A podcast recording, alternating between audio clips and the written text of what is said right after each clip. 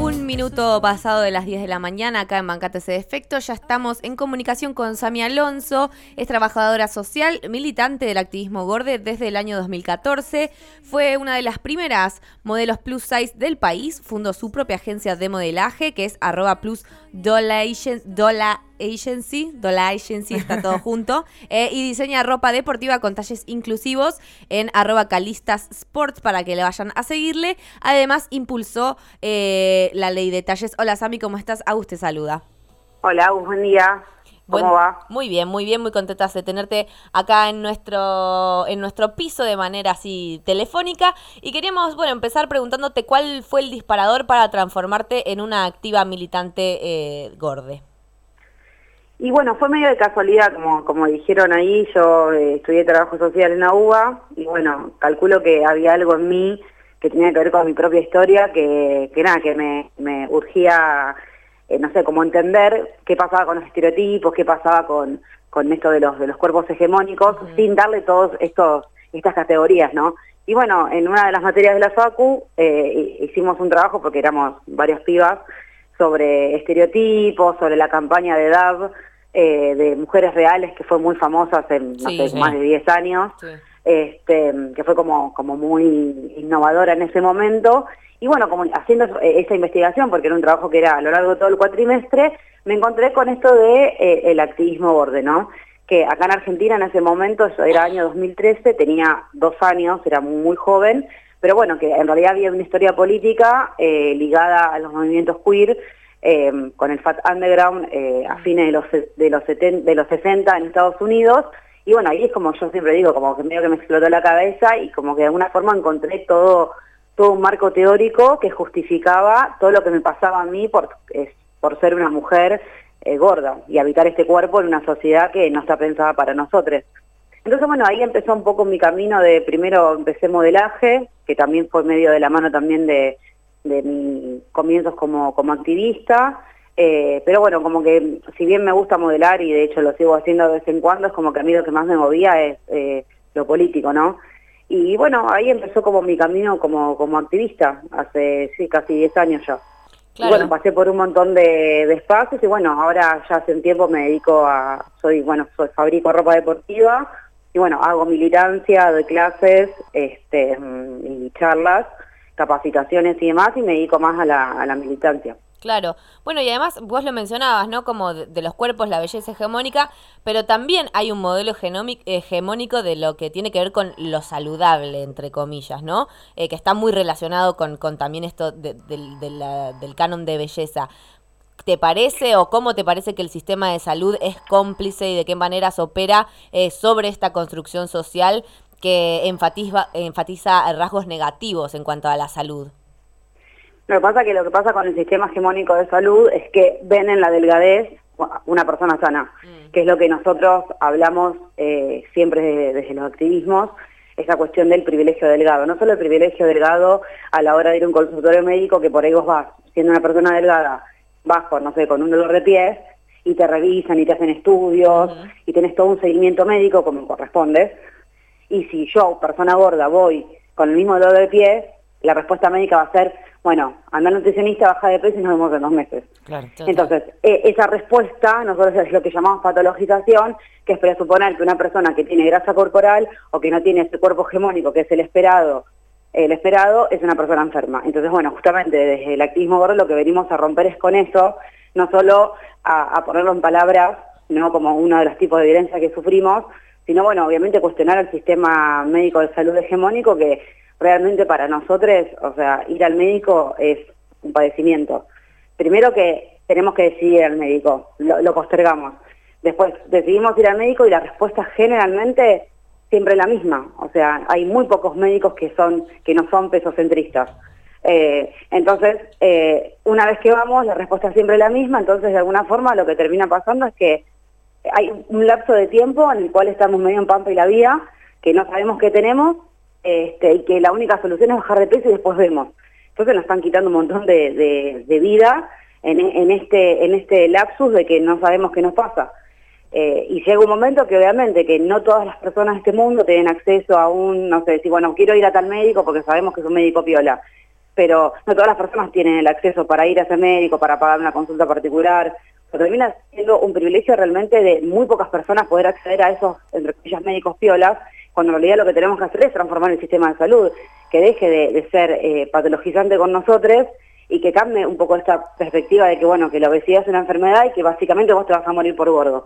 No descarto que pueda llegar a ser un factor de riesgo, pero no en todas las personas es así y no todas las personas que, tienen grasa corporal tienen que ver con malos hábitos. O sea, hay un montón de cuestiones por las cuales las personas pueden tener eh, grasa corporal.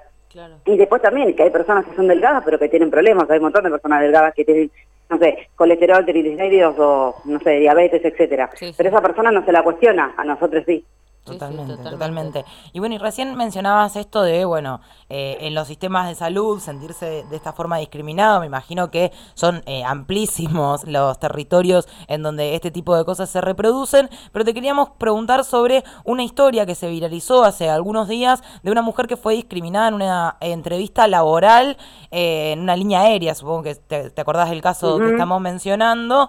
y según la explicación que le dio la persona que le tomó la entrevista, era porque se quedó afuera porque tenía que bajar de peso. Este tipo de prácticas en torno a lo laboral eh, es habitual, eh, tienen relevamiento sobre este tema, hay denuncias que no llegan a los medios, porque en este caso se viralizó, pero bueno, también el tratamiento de todo eso en los medios fue bastante triste. Bueno, lo que pasa, eh, primero que hay como profesiones que son muy gordodiantes, en el caso de esta de esa chica, que no lo estoy justificando, estoy diciendo tipo lo que pasa. O sea, lo que son los tripulantes, o sea, los, las azafatas, son, tienen como una concepción muy de la buena presencia y la buena presencia está ligada a la delgadez. O sea, por una cuestión eh, sistémica. Entonces, eh, como o sea, si no sos delgada o rubia, blanca, directamente no podés ejercer. Eh, y una es el caso de los tripulantes de cabina. O sea, es algo como muy particular que está, que está mal por supuesto que está mal, este, y es algo que eh, a las personas gordas nos pasa todo el tiempo en los trabajos, que esa cuestión de, la buena presencia nos juega en contra, porque es como que de alguna forma las personas gordas no tendríamos buena presencia, o, ciertas, por ejemplo, ciertas, no sé si profesiones, pero sí tareas, por ejemplo, no es una recepcionista, jamás va una recepcionista gorda, porque es como que, como que no da buena imagen.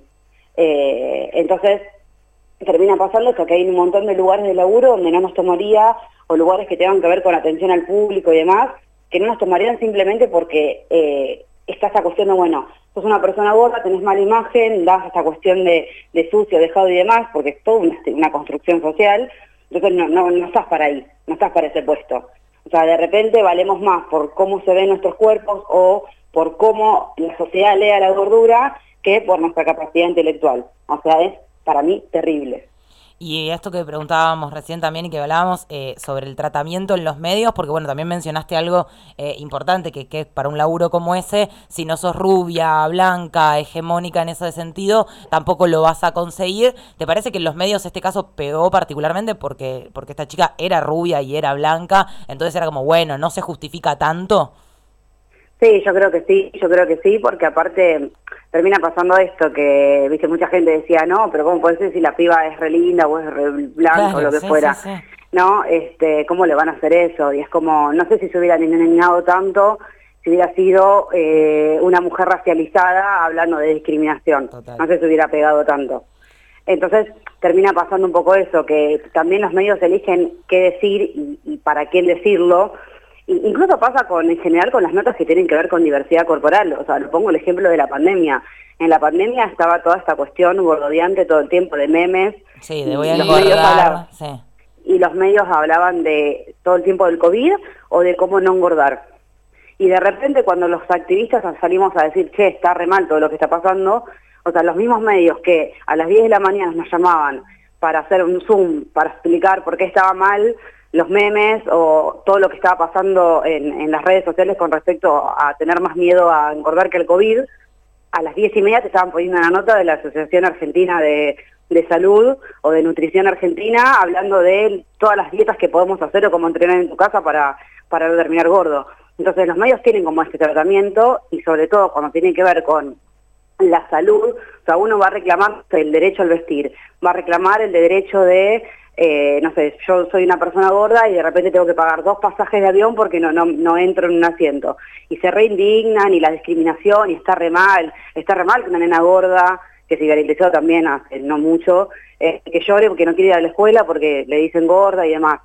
Los medios lloran, pero después te dicen, no, pero tenés que hacer dieta, no, pero tenés que entrenar, no, pero mirá que la obesidad está mal. O sea, los medios también hacen eso y lo hacen todo el tiempo y es, y es re grosero porque no nos podemos correr, no se pueden correr, y digo, no nos podemos correr porque también hay una cuestión de, de todos, ¿no? Uno habla de, cuando uno va a reclamar derechos, siempre te sacan la carta de la salud. No, bueno, pero no está, está mal hacer apología de la obesidad. Y nadie está hablando de apología de la obesidad. Te estoy diciendo que no me puedo vestir y que vestir es un derecho. Te estoy exigiendo un derecho. ¿Por qué me decís? Si yo no estoy así, o sea, vos una persona que tiene otra enfermedad, o sea, X, una enfermedad X, bueno, le decís, che, eh, eh, estás haciendo apología al cáncer, por ejemplo. No, te está diciendo que me quiero, no sé, quiero tal cosa.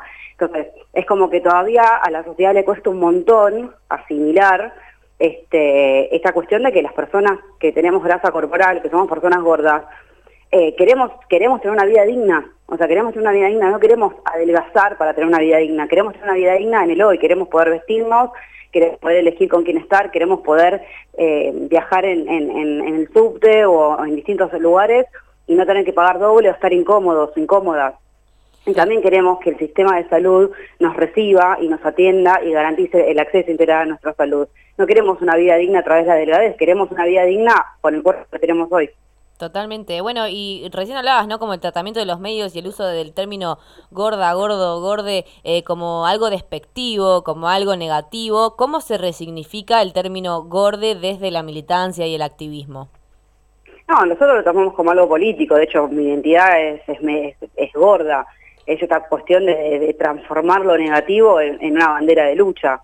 Y me parece que va por ahí de decir, che, pará, eh, ser gorda o gordo es algo negativo y te lo dicen como insulto y te lo dicen como insulto, bueno, nosotros levantamos la bandera y decimos, sí, soy gorda, soy una gorda en esta sociedad eh, y me pasan cosas por, por tener este cuerpo, pero acá estoy y estoy eh, gritando para que mis derechos sean cumplidos. Totalmente. clarísimo. Eh, y te quería hacer una consultita que tiene que ver con eh, algo que mencionabas al principio, que era eh, la vinculación del activismo borde con el movimiento queer, y después también hablamos de la cuestión racializada. Bueno, ¿cuál es la importancia que te parece que tiene la interseccionalidad en el activismo borde? Mira, yo creo que lo que pasó con el activismo borde, por lo menos lo quiero mencionar acá en Argentina, es que cuando arrancó el movimiento borde, si bien muchos éramos eh, activistas feministas y demás, de, cuando el feminismo todavía no era mainstream, lo que terminó, o sea, o sea costó mucho que los feminismos nos, nos reconozcan, ¿no? Nuestra lucha y demás.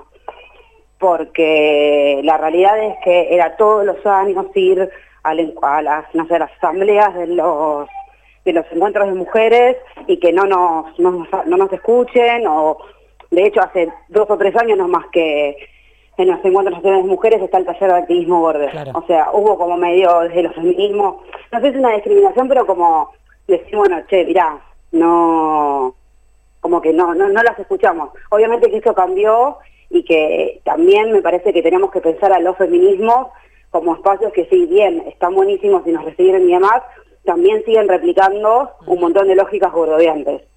Eh, y eso también hay que decirlo porque es algo que lo vemos un montón y es algo que súper hablamos con las compañeras y, con las activistas y que sigue pasando. Obviamente que siempre vamos a pensar en un transfeminismo eh, y obviamente que, está buenísimo lo interseccional porque es la, única forma de, poder juntar voces y, y, poder reclamar. Pero también hay que decir, un poco entre comillas del lado B, porque todavía sigue costando un montón de espacios llevar como esta lucha.